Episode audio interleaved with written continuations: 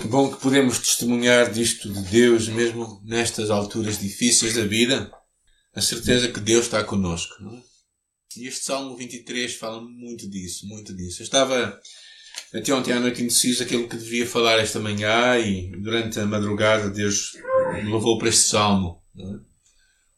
O Salmo 23. Ah, que verdadeiramente é, é um salmo incrível, com muitas lições. Hoje eu vou dar alguma uma meditação no primeiro versículo, mas durante a semana, ao meio-dia, na segunda, terça, quarta, quinta, sexta e sábado, vou lançar pequenos vídeos de 10 minutos sobre os outros, dois, os outros versículos do Salmo. Eu penso que este Salmo é claramente um antídoto para a preocupação. E uh, eu creio que Deus, quando o salmista escreveu este, este Salmo, ele sabia muito bem o que estava a falar. E se calhar hoje vivemos em tempos que percebemos o quanto nós às vezes ficamos carregados pela ansiedade e para a grande preocupação. E o antídoto para essa preocupação é verdadeiramente tu e eu acreditarmos, confiarmos e crermos verdadeiramente que Deus vai cuidar de nós. O Salmo 20, 23 diz: O Senhor é o meu pastor e nada me faltará. Ou outras versões dizem: Eu tenho tudo aquilo que eu preciso. Se eu acredito que Deus vai cuidar de mim, então eu não tenho razões para viver ansioso. Eu sei que este às vezes parecem simplesmente palavras que nós falamos, mas eu espero que seja uma experiência tua e minha nestes tempos que estamos a correr hoje. David sabia muito bem isto. Devido ao afirmar isto, ele acreditava que Cristo era o seu pastor. Deus, o Pai, era o seu pastor. Ele entendia como que ele se poderia relacionar com, com Deus como uma ovelha se relaciona com um pastor e como um filho se relaciona com o pai. E David entendia muito bem o quanto as ovelhas necessitavam do cuidado do pastor. Davi sabia tão bem quanto o destino futuro de uma ovelha dependia da capacidade dela ouvir, entender e seguir o pastor. E quando nós pensamos em Deus como pastor, quando nós pensamos no caráter do pastor, porque a ovelha sabia que todo o seu destino estava, estava dependente do caráter do pastor que ela tinha. Há três coisas que eu gosto de pensar quando penso em Deus. Primeiro, é que Ele tem todo o poder. Todo o poder. Ele tem todo o poder para fazer o que tu não imaginas, o que eu não imagino, o que eu não acredito, se calhar, com todo o meu coração. Mas Ele tem poder para fazer todas as coisas. E vemos isso quando Ele criou o universo, e vemos isso hoje quando nós conseguimos confiar nele. A segunda coisa é que Ele sabe todas as coisas. Os dias que estamos a viver, que para nós se calhar serão únicos na nossa história, já era um conhecimento de Deus. E a terceira coisa, que não é menos importante, é que Ele te ama e me ama como ninguém me ama. Na verdade, Ele morreu por ti e por mim. A palavra diz que Ele morreu por nós quando nós éramos ainda pecadores. E Ele veio para que tu e eu tivéssemos vida com abundância. E talvez a pergunta fique, mas como é que eu posso viver com abundância nesta altura? Uh, Primeiro, porque tu e eu podemos ter o nosso relacionamento restaurado com Deus. O livro de Isaías diz assim: Todos nós vagueávamos como um rebanho perdido, cada um seguindo o seu caminho. Mas o Senhor carregou a consequência de todas as nossas falhas. Todas as nossas falhas. Jesus nos comprou de novo para Ele. Na semana, possivelmente, vamos ouvir uma história que é a história do barco do Roberto. É uma história de uma criança que, que perdeu o seu barco. Ela construiu um barco como eu construía quando era miúdo, uh, das cascas do Pinheiro. E, uh, e ele fez aquele barco e tinha muito orgulho no barco que ele tinha. E numa dada altura foi brincar num lago que havia perto da sua casa e, e de repente, com o vento que estava, o barco fugiu para longe dele e ele o perdeu. E passados uns dias ele estava a, passear, a passar numa, numa loja da cidade e olhar para aquela montra viu o seu barco. E entrou lá dentro e disse ao homem que tinha o barco, e disse assim, olha, esse barco é meu. E ele disse, não, este barco não é teu, este barco é meu, porque eu, ele é meu, já o comprei também. E então ele disse, bem, mas eu aqui o fiz. Sim, mas uma, uma criança passou aqui e vendeu-me o barco, então se tu queres, de volta, tens de me comprar. E Roberto começou então a trabalhar, a fazer pequenos recados aos pais, aos vizinhos, para restaurar e, e ter aquele barco de volta. E quando ele conseguiu ter dinheiro, o Senhor lhe disse: Eu vou guardar para ti. Quando tu tiveres todo o dinheiro, tu podes me comprar. Quando ele teve todo o dinheiro, ele chegou perto daquele homem e disse: Olha, aqui está. E pega naquele barco no seu peito e diz assim: Este barco é meu, tu és meu, duas vezes. Eu penso que Jesus também, quando ele afirma que ele é o bom pastor que dá a vida para as suas ovelhas, nós entendemos claramente que ele reclama a nossa posse, a posse da nossa vida, porque primeiro ele nos comprou, primeiro ele nos criou para sermos dele e depois ele nos comprou a segunda vez. O livro de Isaías diz ele é como um pastor que apacenta o seu rebanho e rio de cocajar da sua mão. Leva os cordeiros ao colo e cuida das ovelhas que não têm crias. Ele está basicamente a dizer uma coisa neste salmo: é que Ele vai cuidar de ti. Ele vai cuidar de mim. Ele vai nos guiar, vai nos proteger, vai nos corrigir, vai nos ajudar. Se nós deixarmos que Ele seja o nosso pastor. E naquela altura, quando uma, uma ovelha era pertença de um, de um, de um pastor, ele, ela recebia uma marca, uma marca na sua orelha.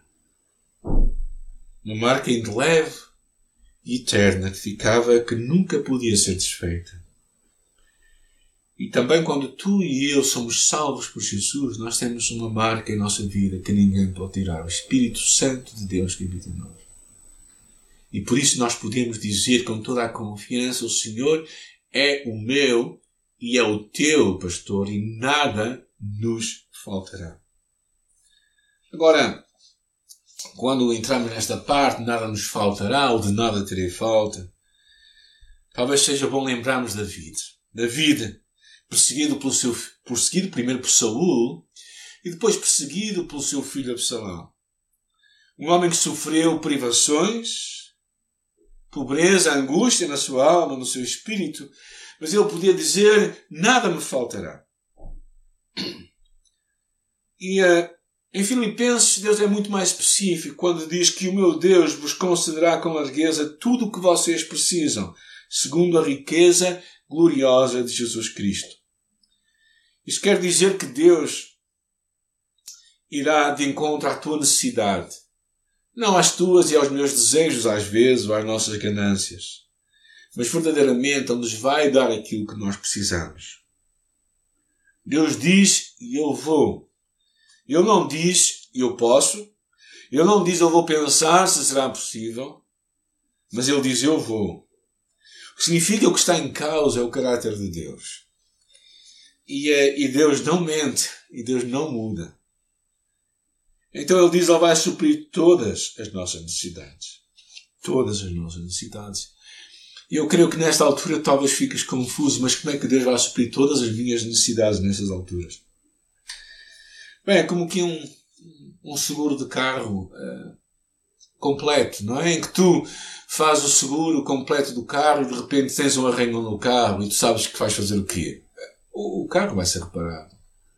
Ou tu tens uma avaria no motor e o que é que vai acontecer? O motor vai ser reparado. Na Bíblia há mais de 7 mil promessas. Essa é a cobertura de Deus para ti e Ele não vai falhar. Ele não vai falhar. Agora, quando pensamos em Deus como um pastor, o que é que faz um pastor? Um pastor providencia comida, abrigo, as necessidades básicas das ovelhas. Um pastor protege, defende dos nossos inimigos. Um pastor guia à confusão das ovelhas, dá-lhes orientação na vida e, finalmente, um pastor corrige. A coisa mais surpreendente é que Deus tem prometido fazer estas quatro coisas por ti se tu confiares nele. Se tu, confi... se tu deixares que Ele seja o teu pastor, eu vou providenciar as tuas necessidades. Eu vou te proteger dos teus inimigos e nada te tocará sem a minha permissão. Eu vou guiar-te nos tempos difíceis e nos tempos que nós hoje vivemos como nação, como mundo, como universo. Eu vou guiar-te. E finalmente, eu vou corrigir-te. Eu vou tratar o que está mal na tua vida, as motivações do teu coração. Quando nós deixamos que Cristo seja o nosso pastor, não iremos ter falta de carinho, orientação, cuidado. E no final estaremos plenamente satisfeitos com Ele, porque sabemos que Ele é plenamente confiança. Nada me faltará. Se eu ouvir os seus conselhos, nada me faltará. Deus trabalha por ti e por mim como um pastor trabalha por suas ovelhas 24 horas. Faz muito lembrar os episódios que eu vi no, aqui na Serra do Alvão, de pastores com ovelhas lá em cima no monte. E quando uma ovelha paria, tinha crias, ele como as trazia para casa, como ele cuidava deles, como ele sabia que o futuro daquela ovelha dependia do cuidado, do interesse, da preocupação. E Deus também tem essa preocupação, esse interesse, esse amor por ti e por mim. Ele verdadeiramente ele, ele tem todo o poder, ele sabe todas as coisas e ele te ama como ninguém. Talvez a pergunta fica, então como é que eu posso tornar Deus o meu pastor? Primeiro, tu só podes tornar Deus o teu pastor se tu aceitares como o Senhor da tua vida. O Senhor é o meu pastor. Ele não pode ser o teu pastor se ele não for o teu Senhor. Os dois atributos andam juntos. Tu não podes pedir para Cristo seja o teu pastor e não permitir-se que ele seja o teu Senhor. Temos de parar de brincar de Deus e deixar Deus ser Deus. O que significa Ele ser o teu Senhor? Significa que Ele está no controle. Que Ele é o teu chefe, Ele é o teu gerente, Ele é o diretor executivo, Ele é o presidente Conselho de Administração. Ou seja, Ele está no controle. A pessoa que está acima de ti. E claro, para aceitar Jesus, o que tens que fazer? Jesus, no livro de João, capítulo 10, diz assim: Eu sou o bom pastor. As ovelhas conhecem ouvem a minha voz e elas me seguem. Ou seja, para tu aceitar Jesus como teu Senhor, tens de fazer três coisas. Primeiro, conhecer Jesus. Segundo, ouvir a sua voz. E terceiro, seguir Jesus. Estas três palavras é o que significam. É o que Jesus está a dizer. Ele me conhece, tu conheces Jesus, tu escutas Jesus e tu segues Jesus. E essa basicamente é a essência do discípulo. Alguém que conhece, que ouve e que segue. E basicamente é, é tu deixares que Cristo guie a tua vida. Claro que não estamos a falar que nós não somos responsáveis por aquilo que nós temos que fazer. Nós não somos responsáveis pelos cuidados que temos que ter nesta altura de crise, para não sermos afetados mas verdadeiramente o que nós temos que fazer, no final de contas também, é aprender a depender dele. Deixar o controle da nossa vida. Essa é a única opção que tu tens. Ou seja, tu estás no controle da tua vida ou tu entregas o controle da tua vida. Jesus não, não, não aceita um segundo lugar para ti. Tu tens controle da tua vida, então estás realmente a viver na preocupação. Tens muita razão para viver, porque tu não és Deus, nem eu sou Deus. Eu não consigo controlar nada. Verdadeiramente nós percebemos isso tão claramente nestes dias. Segunda coisa é que tu começas a orar sobre todas as coisas. Em vez de te preocupares, começas a orar. O livro de Filipenses é tão interessante que diz: Não andeis inquietos por coisa alguma, mas antes as vossas orações sejam em tudo conhecidas diante de Deus, com petições e súplicas com ações de graça. E a paz de Deus, que excede todo o entendimento, guardará os vossos corações em Cristo Jesus. Então orar significa simplesmente abrir o teu coração para Deus e dizer tudo o que te preocupa nesta hora. Não é mesmo nesta hora em que estás a ouvir esta mensagem, abrir o teu coração para Deus e dizer tudo o que está dentro de ti derramares a tua alma na presença de Deus. Lançai sobre ele toda a vossa ansiedade. E esta ideia de lançar, ideia de tirar, é uma palavra grega que significa descarregar, ou seja, unload. Descarrega sobre Deus toda a tua ansiedade, tudo aquilo que está a tornar irritado, preocupado, ansioso, entrega a Deus. E claro, há uma terceira coisa que deves fazer. Além de começares, além de, de, de aceitar Jesus como teu Senhor e Salvador, como o pastor da tua vida, tens que começar a orar sobre todas as coisas e finalmente tens que aprender a viver um dia de cada vez. Porque a vida é assim. Não andeis ansiosos com o dia da manhã, porque o dia da manhã terá as suas próprias preocupações. Basta a cada dia o seu mal. O ensino de Jesus no Sermão da Montanha. Jesus está a dizer: não abras o guarda-chuva até que comece a chover. Hoje é o dia, amanhã será o outro. Não vivas hoje preocupado com o dia da manhã. Quando tu te preocupas, tu não vais alterar o dia da manhã. E na verdade, tu não podes controlar o amanhã. Tu apenas lidas com o hoje. E hoje, claro, tu e eu temos que nos fazer o que temos que fazer. Ah, Tomamos as medidas que temos de tomar. O futuro pode parecer assustador, mas Deus nos vai dando assim o futuro em pedaços pequenos, que basicamente são pedaços de 24 horas. Por isso é que a oração de Jesus, na oração do Pai Nosso, diz: Dá-nos o pão nosso de cada dia. Vamos lá hoje. Vencer a preocupação é uma escolha de dia a dia. Não há nenhum curso, não há nenhum DVD para tu aprenderes isto, não há nenhuma bênção especial, há simplesmente a tua escolha e a minha escolha de aprendermos a confiar em Deus a cada dia. O que é que te tem preocupado tanto? Faz muito lembrar no Sermão da Montanha as palavras de Jesus, quando diz o vosso Pai Celestial sabe muito bem que vocês precisam, por isso procurem em primeiro lugar o reino de Deus e a sua justiça. Deus sabe o que tu estás a passar. Ele é o teu pastor. Quando tu fizeres isto, quando tu começares a, a pensar neste salmo de uma forma diferente e dizes assim: O Senhor é o meu pastor, nada me faltará. Talvez possas lê-lo de formas diferentes. O Senhor é o meu pastor, nada me faltará. O Senhor é o meu pastor, nada me faltará. O Senhor é o meu pastor. E tu começas a ver a dimensão deste salmo. E a verdade é este relacionamento que Deus quer ter contigo. Um relacionamento de, com Deus como um pastor da tua vida vai ser o antídoto do stress, da preocupação. Tu e eu precisamos de um pastor. Alguém que nos protege, que provê, que orienta e corrige. Wilbur Chapman conta a história acerca de um rapaz com pouco mais de 10 anos que estava a morrer com cancro. Ele foi até à casa daquele menino e, e o menino estava preocupado com a morte e Chapman disse Eu quero ensinar-te uma coisa. Deixa-me ver a tua mão. A Bíblia diz o Senhor é o meu pastor. Toda vez que tu começares a ficar preocupado com o que te vier a acontecer, lembra-te o Senhor é o meu pastor. E agarra, agarra o dedo indicador e duas semanas depois, aquela criança morreu. No seu sono.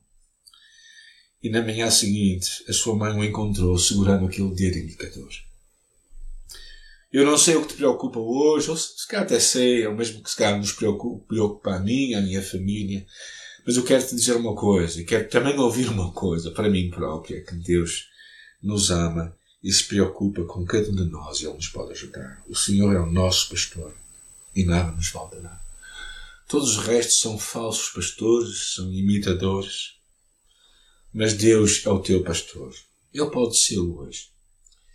Se calhar se tu nunca fizeste um convite para que isto aconteça, eu te quero convidar a fechar os teus olhos e orar comigo nesta manhã. Jesus, eu não entendo tudo mas eu vi que tu prometeste cuidar de mim, das minhas necessidades, eu vou confiar em ti. Eu vou, quero entregar o controle da minha vida a ti e quero deixar que tu sejas o meu pastor. Porque eu sei que se tu fores o meu pastor, nada me faltará. A preocupação que eu sinto é simplesmente uma tentativa para eu controlar aquilo que eu não consigo controlar. Eu não quero fazer mais isso. Eu quero entregar o controle da minha vida a ti. Eu quero que tu sejas o meu patrão, o meu gerente, o meu pastor. Eu quero que tu sejas o meu Senhor. Eu quero te conhecer, eu quero ouvir a tua voz, eu quero que tu me conduzas, porque tu tens um plano para a minha vida. Agora, o curioso, estou a terminar, é que, apesar de termos tal Senhor e Pastor, a realidade é que muitos cristãos não estão contentes com a autoridade dele. Acham-se insatisfeitos, sempre pensando que a relva do outro lado é mais verde do que este lado da cerca. E são crentes que nós, carnais, que nós poderíamos chamar ovelhas saltadores de cerca. Ou meios cristãos, que querem parece aproveitar o máximo dos dois mundos. E num livro que eu li há muito tempo, chamado Nada Me Faltará, ele conta uma história e eu vou lê-la para vocês. Tive esta a história de um pastor que conta a história de uma ovelha real que ele teve. Ele conta assim: Tive certa vez uma ovelha cujo comportamento tipificava perfeitamente esta espécie de cristãos. Era uma das mais belas ovelhas que eu possuía. Tinha uma conformação proporcional magnífica, forte constituição, um excelente manto de lá, a sua cabeça era limpa, alerta, os seus olhos brilhantes e bem feitos. As suas crias eram sempre cordeiros fortes, que se desenvolviam rapidamente. Mas apesar de todos esses atributos atraentes, ela possuía um defeito bem grave. Ela era inquieta, descontente, uma saltadora de cerca. Tanto era que eu apelidei a Dona Irrequieta. Essa ovelha causou-me mais problemas que o restante do rebanho. Não importava qual fosse o, pa, o pasto em que o, o rebanho estivesse, ela sempre ficava a rabuscar ao longo das cercas ou do litoral, porque morávamos per, perto do mar, procurando vãos que pudesse atravessar a fim de pastar do outro lado. Não que lhe faltasse relva, mas os meus campos eram o meu orgulho e o meu prazer. E um outro rebanho das redondezas tinha melhores condições, mas para a dona Irrequieta aquilo já era um hábito estabelecido. Nunca estava contente com a situação. Muitas vezes, quando conseguia forçar uma cerca daquelas e abrir caminho para o outro lado, acabava encontrando um pasto ralo, queimado e seco do tipo inferior. Nunca aprendia, porém, a lição e continuava a furar cercas. E se ela fosse única? Já era muito desagradável, mas o pior é que as suas cordeirinhas começaram a fazer o mesmo. Ela seguia um exemplo dela e logo se tornava tão hábeis na fuga quanto a sua mãe. Todavia, o pior é que era um exemplo também para as outras ovelhas, e em pouco tempo ela passou a conduzir as outras por mesmos vãos, por mesmos trilhos perigosos junto ao mar. E depois de suportar todas as suas tendências durante aquele verão, cheguei afinal à conclusão de que, para evitar que o resto do rebanho se tornasse irrequieto, ela teria que ser sacrificada. Não poderia permitir que uma ovelha teimosa e insatisfeita arruinasse todo o meu trabalho. E foi assim que tomei aquela decisão. Porque eu amava do mesmo modo que amava as restantes do grupo. A sua força, beleza e vivacidade era uma satisfação para os meus olhos, mas certo dia tomei o cutelo e imolei-a. A sua tendência de furar cerca foi detida. Não houve outra solução para o problema. Era uma ovelha que, apesar de todos os meus esforços para lhe dar o melhor que eu tinha, não queria outra coisa. Ela não era como a ovelha que disse: O Senhor é o meu pastor e nada me faltará. Eu espero que tu, neste tempo de crise e dificuldade, tu e eu possamos dizer: O Senhor é meu pastor, nada me faltará.